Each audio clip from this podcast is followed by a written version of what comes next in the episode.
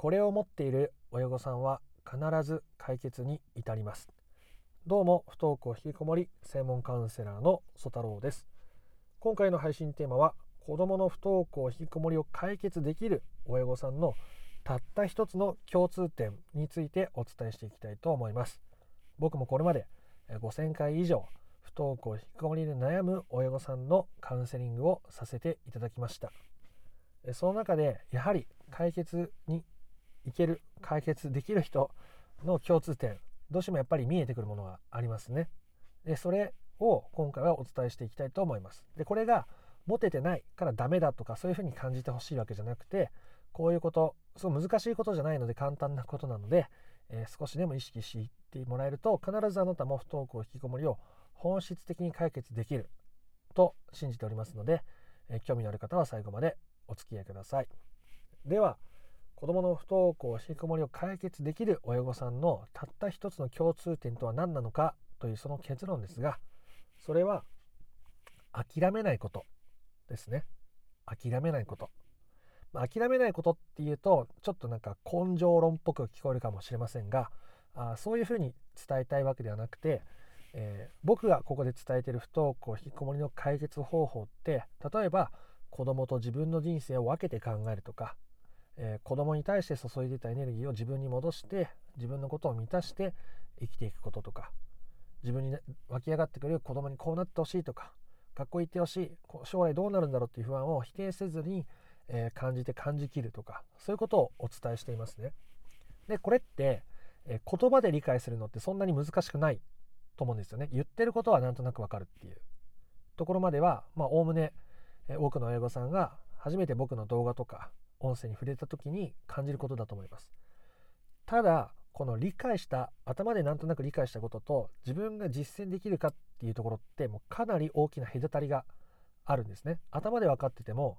自分にとってえ例えば受け入れるって何をどうやって受け入れる受け入れるのか分かんないとか子供から自立するとか子供と自分の人生を分けて考えるってどこまでが自分の人生でどこからが子供の人生か分かんないと思うんですよ。いきなりそんなスパンって分かるもんじゃないと思います。なんでこんなことを言うのかというと僕もそうだったからですね。僕も、えー、非常にそういう人間でした。親が非常に厳しかったですし親の期待に応えるとか親の顔色を伺って生きるっていうのは僕にとっても必須のことだったんですね。それをしなかったら自分の命がないぐらいに思っていた時期も本当にあります。それぐらい僕は父に対して恐怖心が強かったし学校に行かないっていうことをもう言えなかったです父には。だからこそ非常に苦しかったわけですがあそうやって今まで僕も生きてきたのでそれを手放そうって思った時にどこまでが自分の価値観でどこからが親の価値観なのかもうよく分かんなくなってたんですね。で今悩んでいる方もそういう方が非常に多いです。だからこそ悩んでいるわけですけどだからいきなり分かんないっていうのは当然なんですね。カウンセリングを受けて一つ一つ整理していってここまではこうだから親御さんの問題ですよね。ここからはお子さんの問題ですよね。でもなかなか割り切れない気持ちもありますよねって整理していけたらもちろん理解は早いと思いますけど動画とか音声だけ聞いてるまでだと、まあ、なかなかねいきなりそこまで行くの難しいと思うんです。で実際に僕はカウンセリングをさせてもらっていても変化が早い人とゆっくりな人がいます。僕が今までで一番長く関わらせてもらった方は1年半ほど僕のカウンセリングを受けてもらいました。で大切なのは変化する速さは人によって違うし焦ると余計に悪化するんですね。どうして焦ると悪化するかっていうのは焦るってことは今の自分とか今までの自分を否定しようとしてるからなんです。これ無意識に起こることなんで気づいたり修正するのを一人だと難しいかもしれないんですけど焦ってるってことはどっかで自分を否定したりしてることが非常に多いんですね。今までの自分から変わるんだって変わろうと思えば思うほど今までの自分を否定してそこから抜け出せなくなっちゃったりするんです。まあねこれも僕がやっていたことですね。自分自身が。なので非常に気持ちはわかるんですけど、えー、頭で理解したことが心に落ちてくる。心で理解できたりいわゆる腑に落ちるとか腹に落ちるっていう。ことっていうのはどうしても時間がかかるんですね。時間がかかります。焦っちゃう気持ちも分かります。でも自分のペースをその中でも少しでも大切にしていくことを意識していってみてください。僕も心のことで出会っていろんなことを学んでもう本も何百冊って読んだり自分がこの人だって思う人のセミナーを受けに行ったりコンサルを受けたり、えー、そういうことをしましたけどもやっぱり変化のスピードで言ったら僕どっちかっていうと遅い方です今はもういろんな方のカウンセリングさせてもらって、えー、自分の中でも学びが深まっているのである程度のことが伝えられていると思いますがもう最初はでも全然本当に分かんなかったです。コンビニのおにぎりお昼ご飯買うのに、えー、どの具材が食べたいのかすら分からなくなっていました。自分をこうあるべきとかこうしなきゃいけないとか父親としてっていう気持ちが強すぎて自分が好きなものとか自分の価値観で物事を選ぶってことがもう全然さっぱりできなかったんですね。だからもうおにぎりの具材一つ選ぶところから僕は始めましたしそうやってちょっとずつ頭で理解したことを行動に移してみて、えー、だんだんと自分の中に馴染んでくる染み込んでいくものなんですね。なので諦めないっていうのはなんかもう歯食いしばってとかそういう意味じゃなくて自分の頭の片隅にこう本質的な解決をするっていうことを片隅に置いて自分の中でできる範囲で取り組み続けるってことが一番それが近道です。もう最短ルート。間違いなく。焦ってうまくいった人僕見たことないです。本当に。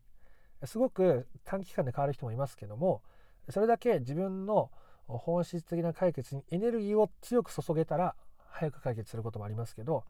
焦りとはねまたちょっと違うんですよねそれって。なので、えー、大切なことはあなたが焦らないこと。あなたが自分のペースを尊重して諦めないことがとっても大切です。1ヶ月でめちゃめちゃ変化する人もいます。僕が動画とか音声をこうやって伝えてて見て聞いて自分なりにやっていく中ですごく楽になったっていうメッセージを日々日々いただきます。でも時間がかかる人もいます。かつての僕のように。ただそういう自分を責めてしまうと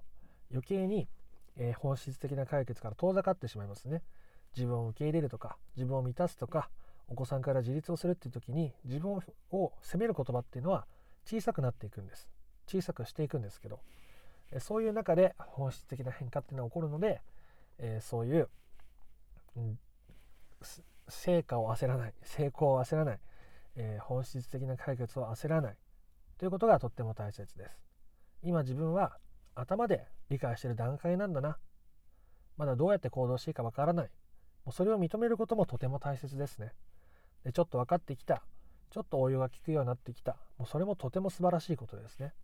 もうかなり自分のものにしつつあって子どもの問題も手放せて子どもも元気になってコミュニケーションが取れて学校に行き出すって言ってるそれもめちゃめちゃ素敵なことですねで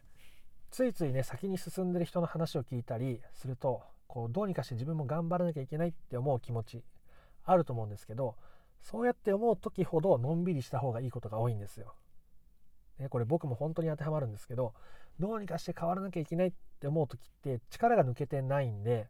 こうすごい効率が悪くなっちゃうんですね。こう力んだまんま、ね、肩肘にめちゃめちゃ力入れたまんま全力ダッシュする全力ダッシュするみたいなもんでえ全然速さが出ないんですよ。それよりも、まあね、リラックスが大事適度な緊張でも基本的にはリラックスできてないことが多いのでリラックスが大事なんです。もしあなたがどうしても焦っちゃうどうしても本質的な解決しなきゃ子どもの不登校を本当に解決したいうって力めば力むほど是非それは力を抜くタイミングだと思って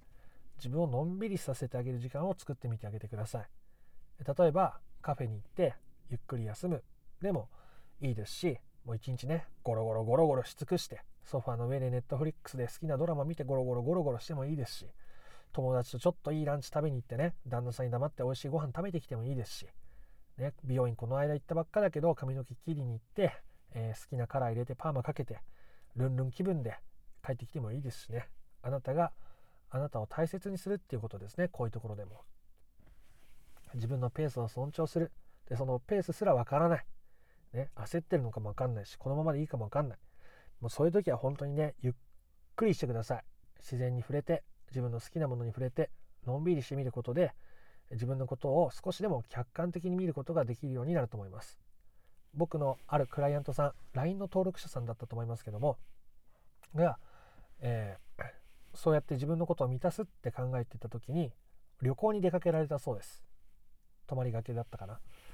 でその旅行していかに今まで自分が子供のことで頭を埋め尽くさせていたのかっていうことに気づいたと。子供に対しての不安で頭がいっぱいだったと。家から離れて旅行に出かけて初めてそれに気づけたという方がいらっしゃいました。本当にねこう日常を繰り返していると悩むことが当たり前になっていて苦しむことが当たり前になっていってなかなかそれに気づけないんですよね自分だと。だから物理的に距離を取ったり、えー、そうやって自分のやりたいことを少しずつねいきなり旅行に行けなくてもいいので尊重していけると、ね、そういう気づきが必ず起こるようになっています。だから今自分がなかなか動き出せなかったとしてもなかなかお子さんへの気持ちが手放せなかったとしてもそれが悪いことと時に責めてしまったとしてもそんな自分のこともこう寄り添ってですね受け入れていってあげることで本質的な解決っていうところに必ずたどり着けると思いますのであなたがあなたのペースを尊重していてあげることを諦めずに本質的な解決を諦めずにいつか本質的な解決をしていってもらえたらなと思います。ということで今回は子どもの不登校引きこもり問題を解決できる親御さんのたった一つの共通点として諦めないことということをお伝えしました。歯を食いしばって頑張るんじゃなくて自分のペースを尊重してあげる。どうしても新しく学んだことをこう自分の中で浸透させて自分のものにするのには多少なりとも時間がかかることなので焦らずにですね自分のことを尊重して言ってあげてもらえたらなと思います。それがお子さんのことを尊重することとつながっていきますからね。ということで今回の話が良かったなと思った方はいいねやコメントをしてみてください。不登校引きこもりの解決法について順序立てて知りたいよという方は説明欄の URL から公式 LINE に登録してみてください不登校引きこもり解決のための三種の神器という動画セミナーを無料でプレゼントしていますチャンネル登録もよかったらしてみてくださいあなたのあなたの不登校引きこもりの問題が本質的な解決に至ることを心から願っております。ありがとうございました。ソ太郎でした。